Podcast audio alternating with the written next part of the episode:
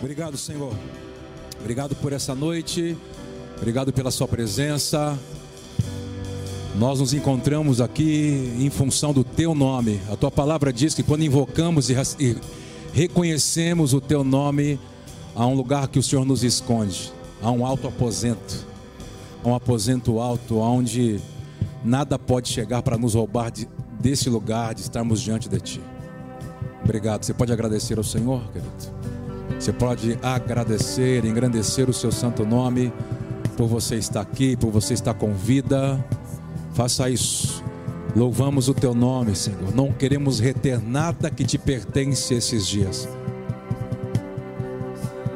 Estamos vivendo dias de despertamento de uma consciência, de nos voltar para ti. E nós queremos conhecer a ti e permanecer em Ti, para o louvor e para a glória do Seu nome. Você pode aplaudir ao Senhor? Amém. Que bom. Pode se assentar, fique à vontade. Boa noite, Shalom. Boa noite. Boa noite. Boa noite. Meio. É. Cristiano estava falando algo aqui. Boa noite, você que nos assiste, seja bem-vindo. Mais uma terça-feira. Estamos nesse ciclo de Techuvá, nessa, nessa transição de festa das trombetas, dia da expiação, ali, esses dez dias, para depois entrarmos em tabernáculo, em Sukkot. Mas eu quero ler um texto com você, Salmo 126. A Cristiane falou sobre Salmo 30.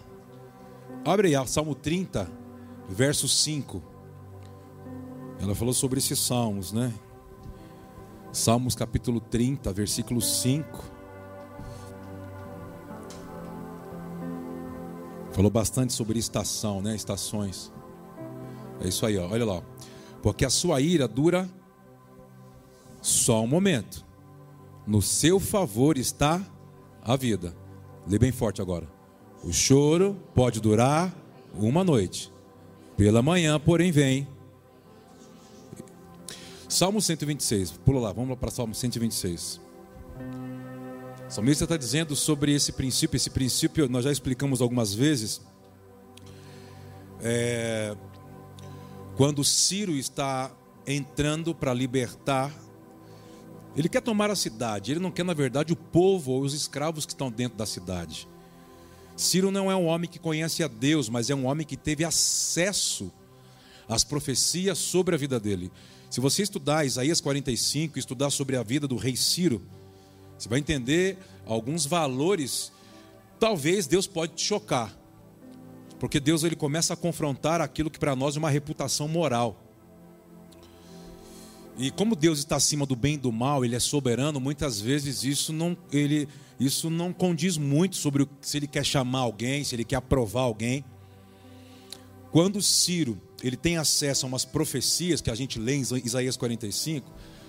Isso já tinha acontecido 150 anos antes dele nascer. Então, quando ele teve acesso àquelas profecias, já praticamente já tinha quase 300 anos. Já tinha muitos anos que aquilo estava vigente. E o, o, que dizia sobre ele? Dizia assim: Olha, Ciro está dizendo que essa profecia, que você é ungido de Deus. Ele falou: Ungido de Deus? Mas que Deus? O Deus dos Hebreus os hebreus e aqueles que estão cativos na terra que a gente quer? É. E está dizendo que essa profecia, antes de você nascer, que se você fizer um pacto com Deus e devolver para Deus o que é dele, ele te dá a cidade.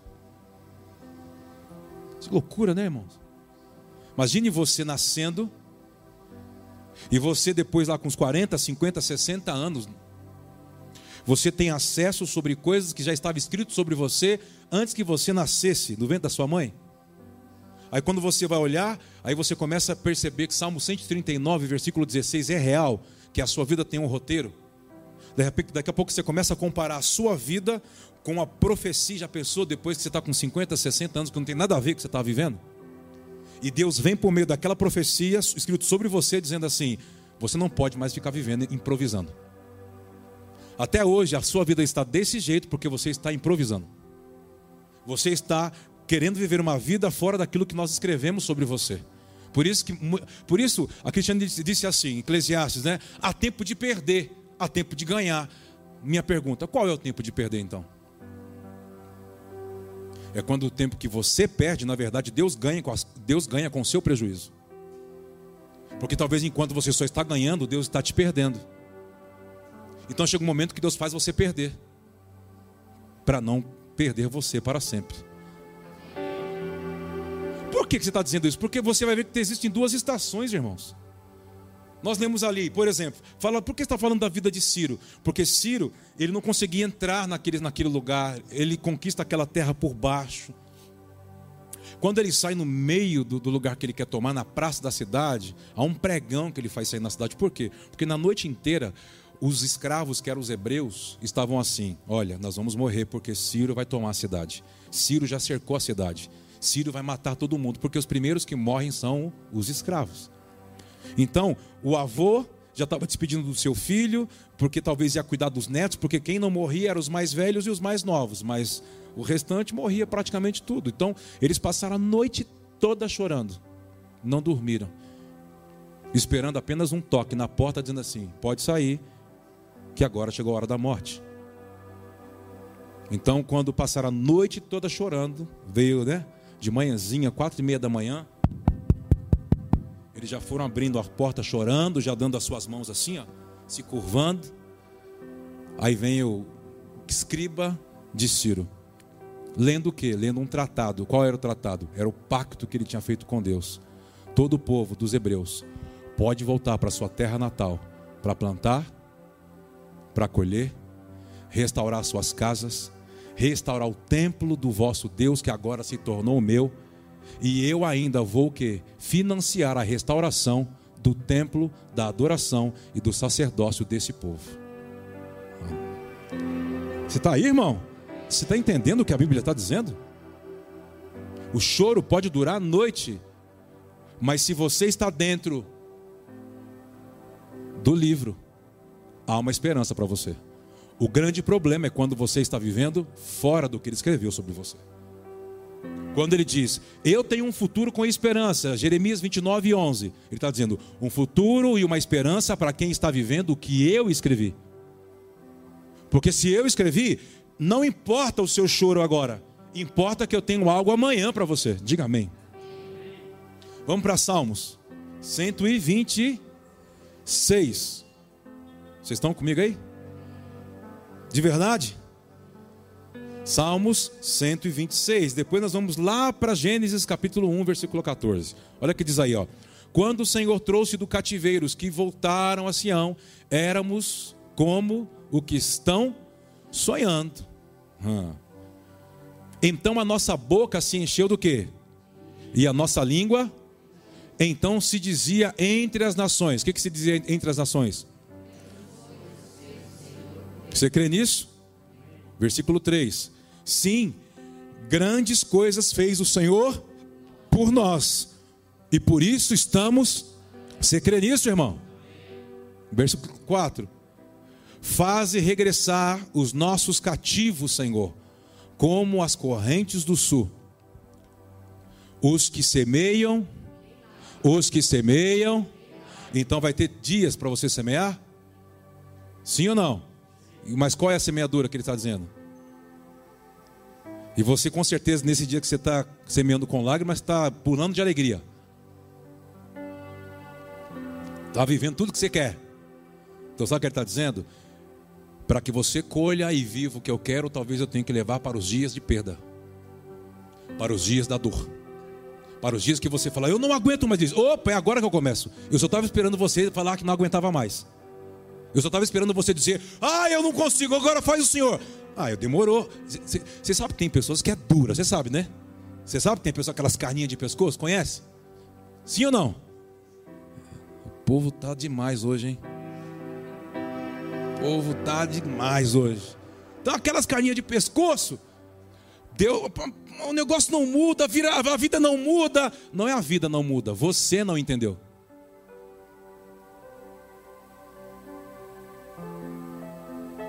Não, homem não chora. Lembra aquelas histórias? Homem não chora, engole choro. Minha mãe era assim, ela, dizia, batia, falava assim: não chora. Se chorar, apanha. Se gritar, apanha. Se correr, apanha. Se ficar quieto apanha, vai, então bate logo, ué. O que você está querendo dizer? Eu estou querendo dizer que todo processo que você vive é uma estação de Deus para você. E se você entrar na estação de Deus corretamente, você vai sair dela na hora e no tempo certo. Ele não vai te segurar na estação nem um minuto a mais, nem um minuto a menos. No momento certo, ele te libera da estação. Então você vive o que nós lemos ali, volta ali para os Salmos. E os que semeiam em lágrimas, com cânticos de júbilo, cegarão. Versículo 6, era o que eles estavam vivendo. Aquele que sai, como? Alegre, chorando e fazendo. Acontece, acontece o que mais? Vai acontecer o que? Então há uma jornada de lágrima, há uma jornada de perda, há uma jornada que você, por que, que se Deus existe, por que eu estou vivendo isso? Por que então pelo menos Deus não me falou para me preparar? Irmão, se Deus te falasse, já tinha corrido. Se Deus começa a contar tudo o sonho para José, lembra José, o bonitinho que todo mundo fala? José, o governador do Egito, quando ele teve o sonho, lembra? O sol e a lua se curvavam diante dele, os outros feixes de trigo se curvavam diante dele. Aí ele ficou feliz, falou: Nossa, eu sou o cara, acho que eu sou. Nossa, Deus é comigo. Mas se Deus falasse para ele assim: Você vai ser vendido. Os caras vão te esquecer lá, lá, lá na cadeia. A mulher vai te seduzir, você vai correr, ela vai te acusar, mesmo que você querendo manter sua reputação. Olha, você vai ser. Você acha que ele ia, ele ia tentar fazer de qualquer coisa, ia chorar para Deus, ia tentar comprar o profeta, ele ia tentar dar o jeito dele para não viver aquilo. Mas por quê? Porque todo aquele processo, por exemplo, quando os irmãos vendem ele coloca ele no. Joga no poço, vende ele para aquela carreta, carreta, aquela coisa de comércio que vinha de Gileade, ia lá vender os escravos e as especiarias lá naquele lugar. Ei, o que foi tudo aquilo? Deus estava usando todo aquele processo para despertar o verdadeiro José que estava dentro do Josézinho. Entendeu ou não? Tudo que acontece, Deus está querendo despertar o verdadeiro que está dentro de você. Porque ainda há um fake news que simula você na carne. Você não pode. Isso se ofende, se ofende, é melhor, é melhor. Se sente injustiçada, se sente injustiçada é melhor. Fica lambendo ferida. Não, não vai mais. Não, desiste, larga. É mais fácil. Isso. Sempre tem uma voz que quer sabotar o que é verdadeiro. E essa voz é a voz do inimigo. Porque lembra, você é. Qual que é o refrigerante? Você é o A, mas ele fica falando, você é B. Você é B. Aí você olha e fala assim: não, mas me falaram que eu era A desde sempre. Você é B. Você é o B. Não, mas B. Aí quando ele começa tanto te encher sua cabeça, como pica-pau assim, ó, tem, tem, tem, tem, tem. Aí você começa, chega uma hora que você começa, é verdade, eu sou B. Aí Deus fala assim, mas você vai ter que decidir. Eu estou usando isso aí para revelar o azão mesmo que você é. Ah, mas olha como eu já estou, já perdi tudo. Você não perdeu tudo, eu escondi tudo de você. Saul achou que ele havia perdido as jumentas do pai. Mas se você ver, Deus escondeu as jumentas do pai dele porque queria que ele fosse atrás de uma unção, atrás de um propósito. Então não era uma perda, porque diz que quando ele achou o profeta, foram achadas as jumentas do pai. Então, sabe o que Deus está dizendo? Existem muitas coisas que você só vai colher na alegria quando você encontrar o propósito pela perda que você está vivendo. Vamos comigo, diga amém, vamos lá. Se ofender é mais fácil. Ir embora é mais fácil. Largar é mais fácil. Lembrando que Deus não vai usar você, porque Ele diz que os covardes não herdarão o reino de Deus. Por quê? Porque quando Ele vier, diz que nós vamos estar com Ele, seremos transformados em glória, como, como o corpo dele, como Ele é, e vamos vencer para o dia da vingança do nosso Deus. Você crê nisso, irmão? Eu creio nisso demais, então quero abençoar você. Abençoando em que sentido? Que você entenda que todos os processos é para que a semente genuína que está dentro de você possa nascer. Possa nascer. E que você não possa olhar para a sua fraqueza e nem dar ouvido para aquilo que diz que você não é o que Deus já disse que você é. Porque a intenção de Satanás é distorcer a sua identidade. Eu abençoo você. Você recebe isso? Então vamos aplaudir ao Senhor, vamos lá. Vamos lá, pode ser melhor, vamos juntos. Vamos passar os slides. Tem alguns slides e no próprio slide tem aí Gênesis capítulo 1, versículo 14. Vou tentar andar o máximo que eu conseguir aqui uh, sobre esse versículo 14. Tem um slide aí, acho que com três páginas, né? Olha lá, ó. a estação de Deus e o tempo dos dos homens. Gênesis 1:14, olha o que está escrito lá. Disse também Deus: haja luzeiros no firmamento dos céus para fazerem o quê? Lê comigo, vamos juntos. Separação entre o dia e a noite. E sejam eles para o quê? Que mais? Para estações, para dias e anos. Então, lembrando, nós estamos dentro de um ciclo, dentro de uma estação. Qual estação que nós estamos? Saímos de Yom Teruá, estamos indo dentro já do projeto de Yom Kippur, o dia da expiação, o dia do perdão. Estamos juntos? Essas estações, ah, Deus colocou então o sol e a lua para reger as estações, verão, né? Primavera, outono, inverno. Hum, talvez. Porque a palavra estação está ligada a moed, e a palavra moed está ligada a encontro. Vamos para o próximo slide. A palavra encontro, no seu original, olha lá, tem alguns significados. Tira foto, você que nos assiste, ó. Aproveita. Olha lá o que está dizendo, ó. Lugar determinado, moed a palavra, né? Tempo determinado, reunião. Tempo determinado, tempo determinado em geral, período sagrado, festa estabelecida, reunião determinada, lugar determinado, sinal, sinal determinado, tenda do encontro. Então você vai ver que a palavra ali, moed, está ligado a uma festa, mas não é como eu e você. A gente fala assim: ah, Cristiane está fazendo aniversário, Eva, vamos fazer uma festa. Vamos convidar as pessoas que a gente mais gosta. Então, isso é um, uma mentalidade terrena. O moed de Deus não tem nada a ver comigo com você. Não tem assim, vamos fazer uma festa para que eu me alegre. Vamos, ah, vamos beber, vamos comer. Ah, se Ele diz: não. O encontro da festa de Deus é Ele tem que se alegrar comigo e com você por estar conosco.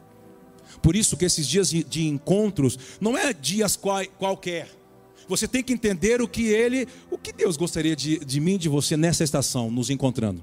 O que Deus exigiria de mim e de você? Qual a postura correta?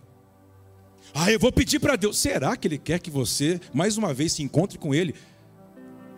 Ele nem entrou na porta e já vai colocando assim: Oi, pai, já colocando a mão no bolso dele. Trouxe para mim o quê? Deixa eu levar sua blusa para o cabide, deixa eu levar para a lavanderia. Já vai colocando a mão nos bolsos para ver o que tem para você?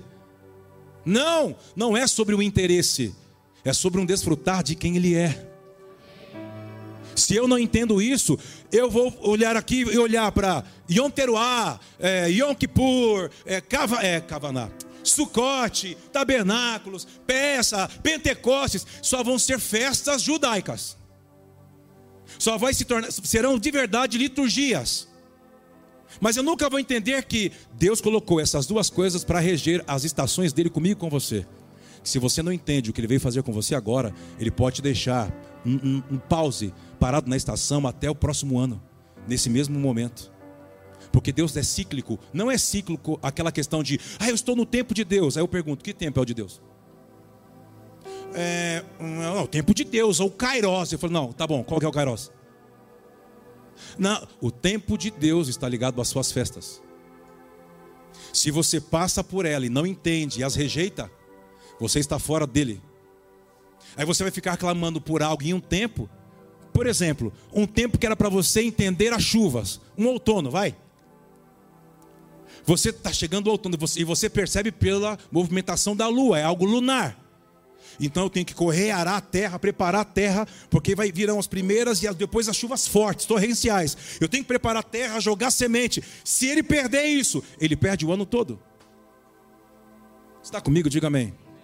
Existem coisas, eu vou dizer para você, que ainda você, sabe aquele, o choro está durando a noite e amanhã não chega porque você está querendo sair fora da hora da estação. Você está querendo sair fora do processo sem ter, sem ter vivenciado aquilo de forma correta. Olha o próximo slide. Vamos comigo. Você está tá ainda aí? Não. Eu coloquei ali sobre as quatro estações, para você entender um pouco melhor. Quatro estações normais. Olha lá, primavera. É a fase do crescimento e do florescimento que se expressa também mediante as distintas espécies de frutos que começam a crescer. Tudo tem o aspecto bom e o que mais? Bonito. À primeira vista, no entanto, ainda não é apropriado o quê? Colher dos frutos para pelo fato de não terem chegado ao seu ponto de Próximo, próxima estação. Guarde isso aí. Verão. As plantas e os frutos chegaram ao seu ponto máximo de crescimento, ao amadurecimento apropriado. Chegou a hora de colhê-los, prepará-los para serem comidos e desfrutá-los com, é, com muito apetite. Chegou a hora. Próximo. Outono. Apesar de já ter passado a temporada de crescimento, de amadurecimento, ainda podemos o que? Usufruir do que cresceu aonde? E aonde? No verão. Mesmo que a vitalidade que havia renovado nestas estações vai agora enfraquecendo e desaparecendo lentamente. Então chegamos aonde? No inverno. Olha o que está escrito lá. A terra precisa de um descanso para poder juntar novas forças e preparar-se para a próxima primavera que está chegando. Olha para cá. O grande problema é quando o pai te coloca no inverno. E no inverno você está, é, é esse, é esse ano. Aí Deus fala assim: Ué, você quer plantar no inverno? Eu trabalho por ciclos. Você, você no inverno você tem que ficar quieto, se guardar. Lembra de Eclesiastes. Eclesiastes ou Cantares de Salomão? Cantares de Salomão. Não é Cantares de Salomão? Sim ou não? O povo tudo quieto. Aquele silêncio. Capítulo 2, versículo 10 ao 12. Cantares de Salomão. Olha isso aqui, vamos falar de inverno, vamos começar no inverno. Já que é o tempo do descanso, talvez, quando eu não consigo discernir as estações de Deus, Deus pode me colocar num ano, num ano sabático para você descansar. Aí você não entende como ele fez com o mundo. Aí o mundo fica reclamando: onde já se viu se existe Deus? Estou tendo prejuízo. Agora tenho que ficar trabalhando em casa com a minha família. Meus filhos não dão paz. Minha, fa... minha mulher quer que eu lave a louça toda hora, né, Cristiane? E o outro quer para lavar a casa. O outro, eu não aguento mais. E sendo que Deus falou assim: não, mas na verdade é o inverno. Nem que se você quisesse, eu não abriria uma porta para você agora. Porque o inverno é quando você tem que olhar para dentro de você e ver o quão longe de mim você estava quando você estava na primavera ou no verão. E eu estou fazendo você parar para você, você olhar para dentro de você, porque eu estou te dando semente e você está desperdiçando o que eu estou te dando, achando que as sementes são suas. E o que você faz dela o que você quiser. Então sabe o que eu fiz? Coloquei você na geladeira. Inverno. Boa noite, Brasil! Porque você estava achando que a semente era sua, então você queria. É, tudo era verão, ó. Vem verão. Começando, vem verão. Vem verão. Vem. Tudo era verão. Tudo era viagem. Tudo era agora. Tudo era festa. Ele dizia assim: Oh oh. Pause. Nem, nem qualquer um quisesse. Deus fechou até as fronteiras. Ninguém entrava, ninguém saía. Está entendendo? Posso fazer uma pergunta? Posso ou não? Se ficar quieto, nós vamos embora. Vou pregar uma historinha de Davi para você, o que derrubou o gigante, que pegou a pedrinha e vamos lá. Quer ouvir? Qual estação que você está?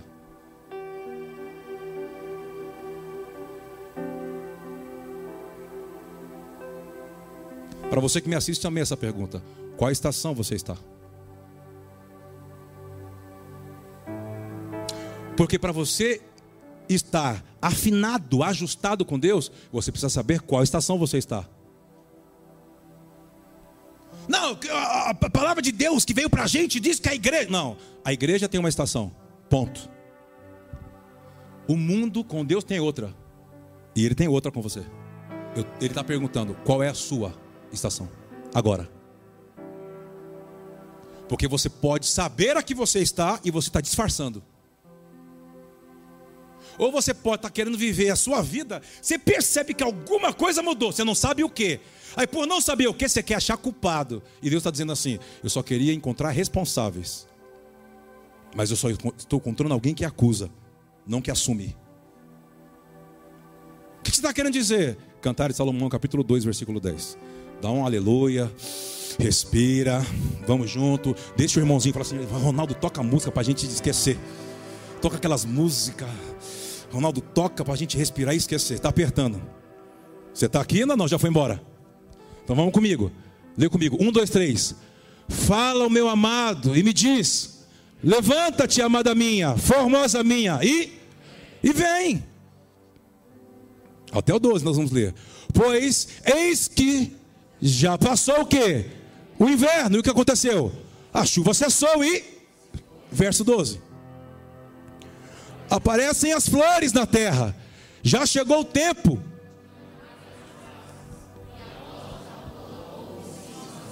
O que, que ele está dizendo? Ele está convidando alguém para dizer: mude sua postura. Qual é a postura? O inverno passou.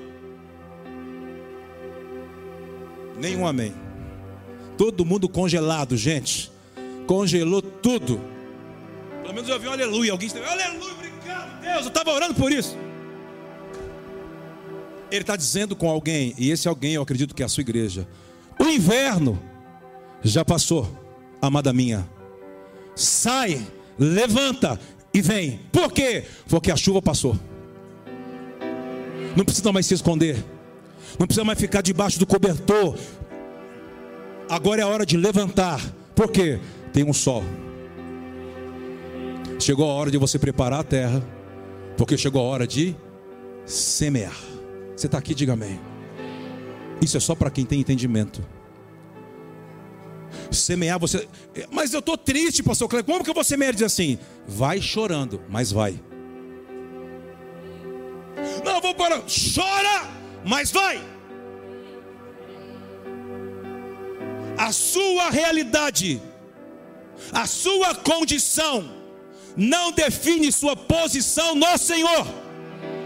Deus não te dá uma prerrogativa para você dar desculpas e achar culpado.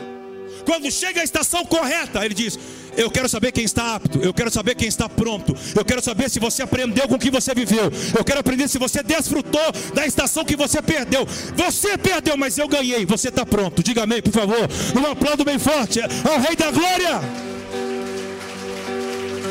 Ah, vamos juntos, irmão.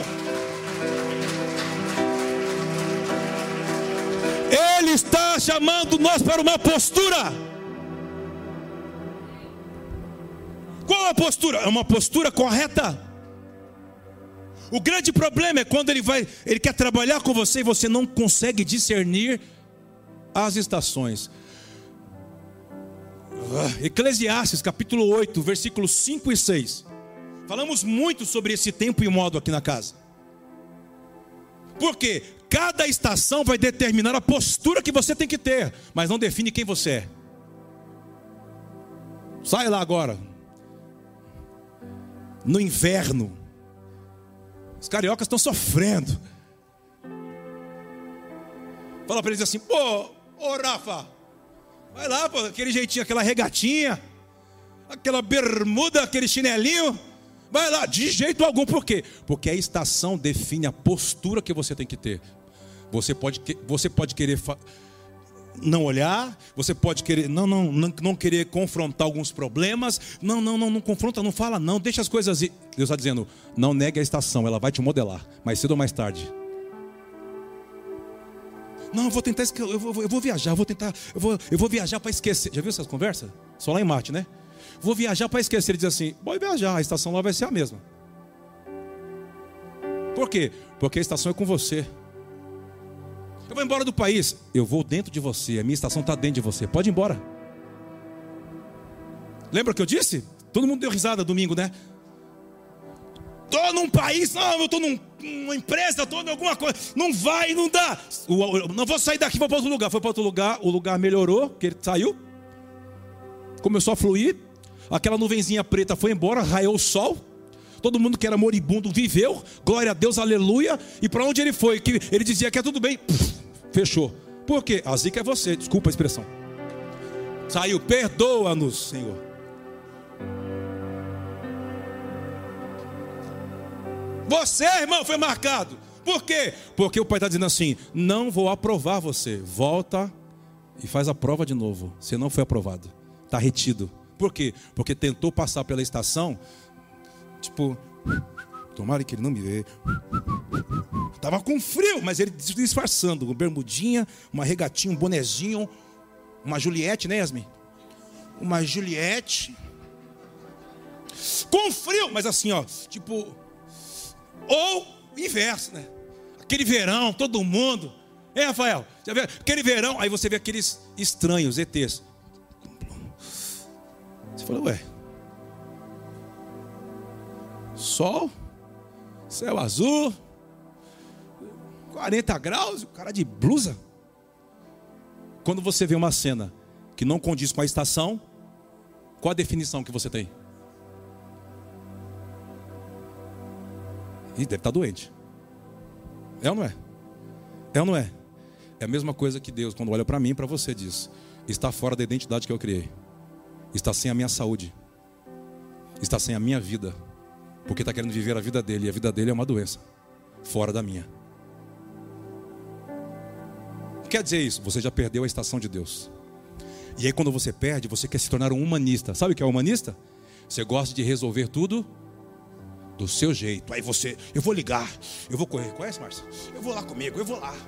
Eu vou lá, eu resolvo, eu vou, eu vou ligar, eu vou ligar pro João. Eu vou, eu vou, eu vou agora. Eu vou, eu vou ligar, eu vou fazer, eu vou viajar, eu vou pegar uma, uma passagem aqui agora, eu vou lá. Conhece pessoas assim? Só em Marte. Aqui é tudo santo de asa, come nuvem, rota bolinho de glória. Viu, Jonas? Aqui é tudo santo de Israel.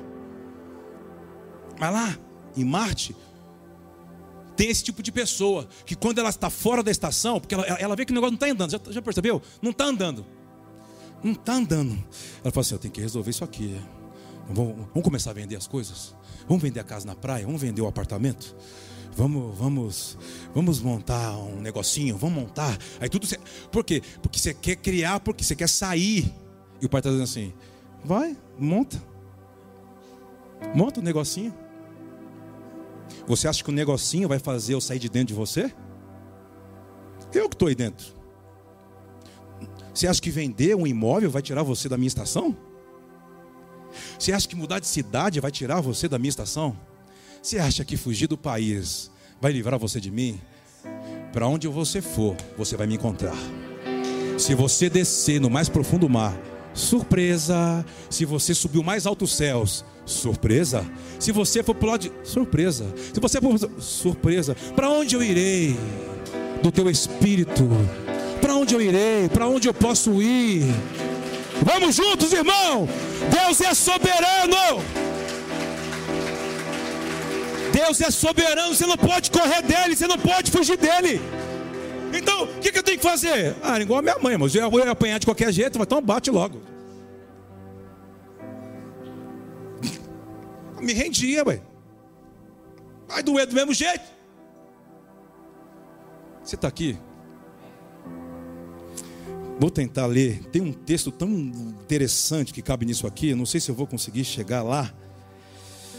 Uh, e Jesus falou isso para os, os discípulos, não, os religiosos da época. Eu acho que é Mateus 16, do verso 1 ao 4, eu acho. É 16, eu acho que é isso mesmo. Olha que interessante esse, esse embate. Olha só. Então chegaram a ele os fariseus e os saduceus. Olha que maravilha. A dupla maravilhosa, essa dupla aí. E para o experimentarem, pediram que lhe mostrasse algum sinal do céu. Olha lá. Mas ele respondeu e disse: Lê comigo, um, dois, três. Ao cair da tarde, dizeis. Olha o que ele está dizendo. Vocês sabem discernir algo natural. Mas ele respondeu e disse-lhe: Ao cair da tarde, dizeis: Haverá bom tempo, porque o céu está avermelhado, rubro. Vamos embora, verso 3. E pela manhã, hoje haverá, porque o céu está de um vermelho. Ora, sabei discernir o que? A performance das coisas. E não pode discernir o que? Qual é a estação dos homens e qual é a estação de Deus aí? Fala para mim. Qual é a estação de Deus aí? Sinais dos tempos. Porque ele diz que colocou o sol para sinais e não para reger. Gênesis 1,14. Coloquei os luzeiros para ser sinais. Volta lá. Qual é a estação dos homens? A estação natural. Aspecto do céu. Fala comigo. Aspecto do céu. Estação dos homens. Sinais dos tempos. Estação de Deus. Como eu posso discernir? Ó, oh, Kleber, essas duas coisas andam juntas? Pode ser que sim, pode ser que não. Por quê? Porque Deus ele não pisa duas vezes no mesmo lugar. Mas lembrando que as coisas materiais definem as invisíveis. Não é os sinais dos tempos que definem o aspecto do céu. A forma que eu ando e entendo o aspecto do céu vai definir os sinais dos tempos. Diga amém. Volta para mim. Olha para cá. O que o Pai está cobrando de nós nesses dias? Há uma trombeta soando. Tem algo tocando nesses dias que vem do Espírito de Deus. Qual é a finalidade de tudo isso? De Moed, de nos encontrarmos com Ele, de praticarmos aquilo que Oséias fala. Lembra? Oséias fala disso? É, é, é, conheçamos e prossigamos em conhecer ao Senhor. Lembra? Vamos estar com Ele, depois vamos nos encontrar de novo com Ele. Ei, Ele está dizendo isso. Me ouçam. Sim, passe, passe mais tempo comigo para que você possa entender os sinais dos tempos. Como eu vou discernir os sinais dos tempos? Pelas festas. Se você entender os sinais dos tempos e não ficar vivendo de fake news, eu posso definir os aspectos do céu para você. O grande problema é que aqueles homens, Jesus estava dizendo assim para eles: vocês só sabem se mover sobre coisas naturais e não entendem nada das coisas de Deus. O que ele estava dizendo? Deus enviou uma estação para o meio de vocês, que sou eu, para vocês escolherem, porque eu sou o sol da justiça, eu sou o verão. Saquei vocês do inverno espiritual. E vocês estão olhando. Que diz Mateus 24, 44? 44? Mateus 24, 44? Os universitários me ajudam aí. Mateus 24, 44. É que veio esse texto agora. Passou aqui, eu tenho que pegar ele. Lembra desse texto? É isso mesmo, joga. Mateus 24, 44, é isso mesmo. Por isso, ficai também vós, bem forte, apercebidos, porque numa hora em que não penseis, do que ele está falando que o, como o povo está? Desapercebido. Ai, Deus vai vir como ladrão. Aí aquele filme que a gente assistiu, lembra aquele filme que a gente assistia? Ah, é isso mesmo. Deixa esse filme para trás. Ai, o avião, o piloto sumiu. Ai, no, no carrinho da irmã. Como que é no carrinho da irmã? Só ficou a roupinha dobrada do menino. Meu Deus, morreu. Ei, ei. Diz assim: que todo olho verá. A gente, a gente não vai sair daqui correndo. A gente não vai. Saímos daqui, todo mundo agora pode acabar com tudo, Deus. Não vai. Todo olho verá. Todo olho verá. Todo olho verá. O que, que ele está dizendo? A normalidade da vida de Mateus 24 faz você ficar desapercebido. O que, que ele está dizendo? Você pode estar grudado ah, nas coisas naturais e não consegue perceber as coisas espirituais. E você começa a agir como pessoas comuns. Normalidade da vida se tornou, começou a dar mais ênfase para a sua dor, para o seu problema, se ofendendo, só você, ninguém te vê, ninguém te ama, ninguém te escuta e não consegue entender que talvez tudo isso era para despertar para o plano ah, tudo isso era para você orar. Tudo isso era para você ir andando, chorando e regando as suas sementes com as lágrimas. Mas é o que você fez? Será que ninguém vai ver que eu estou aqui? Será que ninguém vai me ligar? Diz assim: ninguém vai te ligar, é para você andar mesmo chorando. Vai andando. Oi, você está aí?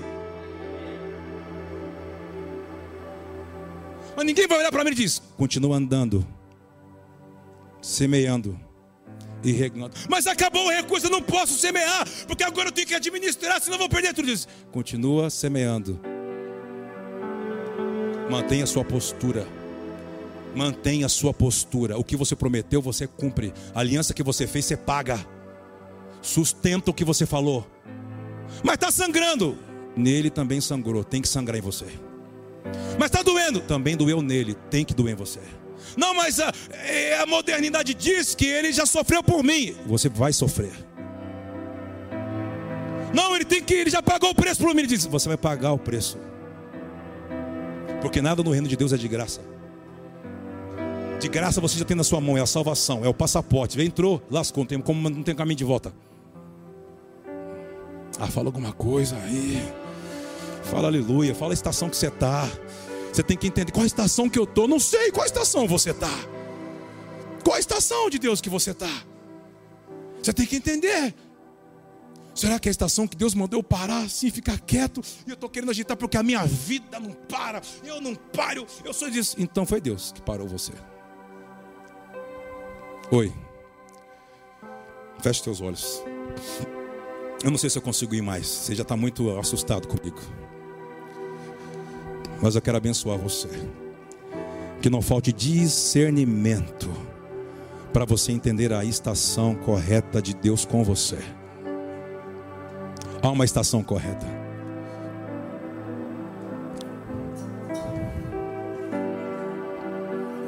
Tudo aquilo que está distraindo você.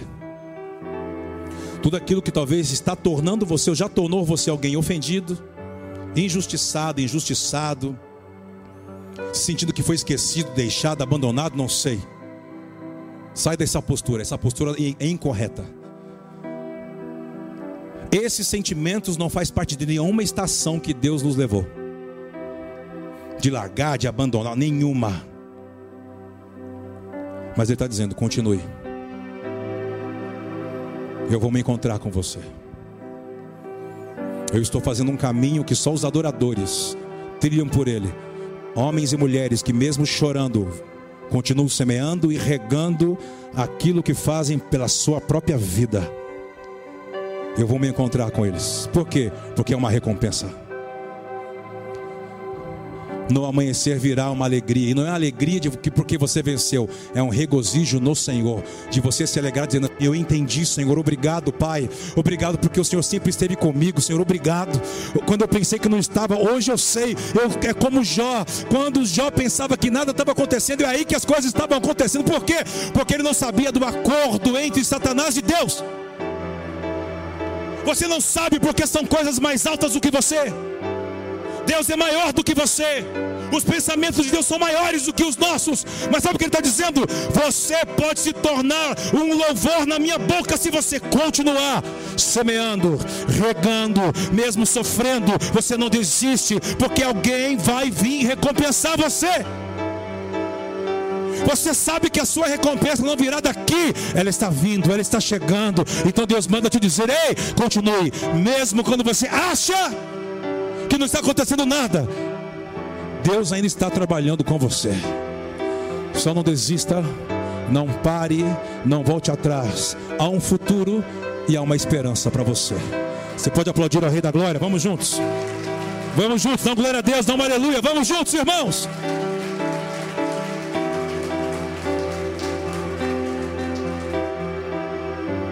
Todos os homens que, todos, todos, todos. Quando você olha para a vida desse homem chamado Jó, ele não estava quando Deus estava conversando com o inimigo, não estava. Ah, mas linhas teológicas dizem que aquilo não existiu. Estou falando da Bíblia, estou falando das Escrituras. Jó não estava lá. Jó, ele só sentiu quando a, a estação de Deus chegou nele. Imagine isso, irmão. Qual foi a estação de Deus? Qual era o nome da estação de Deus? Satanás. Viste o meu servo Jó na terra? Ah, ele faz aquilo que faz. Porque você, dá, você, você favorece ele e diz assim: Ah, é? Pode ir, estação. Você vai ver aquilo que eu construí dentro dele é maior do que aquilo que vai tocar a carne dele. Pode descer. Só não vai tocar na vida dele, porque é na vida dele que existe uma essência chamada louvor a mim. Na vida há louvor ao dono da vida. Então a estação veio. A estação fez o quê? Acabou com tudo. Diz que veio fogo do céu. E diz que vinham os empregados dizendo assim: Senhor, Deus enviou fogo do céu e queimou tudo, acabou com tudo. Veio o último dizendo que todos os seus filhos estavam adorando e acabou com todos eles. Não sobrou nada. Aí veio uma, uma mulher. Essa estação não é de Deus, amaldiçoa para a gente sair dessa estação. Ó, você quer amaldiçoar porque eu sou morto, então vou ter uma vida melhor numa próxima vida. Ele diz assim: Deus me enviou para essa vida nu. Eu só vou sair dessa vida quando Ele quiser, e da mesma forma que Ele me enviou, eu vou sair daqui. Mas não vou sair daqui murmurando. Se eu for sair dessa vida, eu vou sair louvando. Diz que ele se coçava, não se coçava? Diz que os amigos não entendiam, não era isso? Julgava, não foi? Mas ele ficou como? Teve um dia que ele fraquejou, claro que fraquejou. Você não fraquejou? Você não fraqueja? Ai, por que, que eu nasci nesse dia? Ah, e Deus só assim, vou esquecer esse dia que você falou. Porque Deus não vê momentos. Estou dando uma dica, hein? Deus não vê momentos. Deus vê você. Você está aqui, diga amém. O que, que você acha quando Joel diz assim? Que ele vai restituir os anos que foram consumidos. Como que Deus vai restituir? Porque Deus não conta os anos que você ficou fora. Deus não conta os anos que você não cumpriu o propósito. Deus não conta quando você tinha uma vida que não glorificava Ele. Deus não conta. Deus só conta quando você entra no roteiro, quando você entra na agenda, quando você entra na estação. Então Ele começa a registrar. Por isso você pode ter 20 anos de igreja e um ano com Deus de vida. Não vou nem querer entrar naquela história que você pode estar 40 anos na igreja e não ter nascido. Pode ser ter sido criado na igreja e ainda não nasceu para o reino de Deus. Você está aqui. O que o Pai está falando comigo e com você? Há uma trombeta que está tocando. Entenda a sua estação. Esses dias são para isso. Por isso estamos trabalhando arrependimento, voltar à origem, zerar. Me perdoa, me santifica quero compreender, quero entender melhor. E domingo nós estaremos aqui. Você que nos assiste, você que está aqui, faça seu cadastro logo. Domingo estaremos aqui, vivendo um dia, irmão. Eu tenho certeza que vai ser um dia de libertação, de cura, de perdão de pecados. Ah, a manifestação da própria vida de Deus sobre nós. Você recebe isso? Mas como eu posso viver isso? Se preparando para entrar. Tudo isso é uma preparação, é uma introdução, é uma, é uma sinopse para nós entrarmos de fato dentro disso. Eu abençoo você. Em que sentido? Que você caminhe, que você continue na jornada, que o Senhor te fortaleça. E eu tenho certeza que, como Jó viveu no início e falava ali no capítulo 42, ele diz assim: Antes, Senhor, que eu achava que te conhecia, sabia das tuas coisas, na verdade eu só te conhecia de ouvir falar. Mas hoje, depois de vencer as estações, os meus olhos te veem. E eu falava de coisas que eram, olha, muito maiores do que eu achava que já sabia. Ah, e sabe o que Deus estava dizendo? Ah, já obrigado, porque você, mesmo chorando, se coçando com caco de telha, você continuou na jornada. Então Jó se tornou o quê? um louvor na boca de Deus. O que, que você é na boca de Deus? O que, que a sua família é na boca de Deus? O que, que Deus fala de você? Não é o que eu falo, não é o que seu vizinho diz, não é o que a sua família diz. O que Deus diz sobre você. Eu queria saber o que Deus diz sobre mim. É só olhar para a sua vida. Nos processos, quem você é? Você é aquele que murmura se ofende, quer deixar, quer largar, ou é aquele que, ó, engole o choro e eu vou seguindo.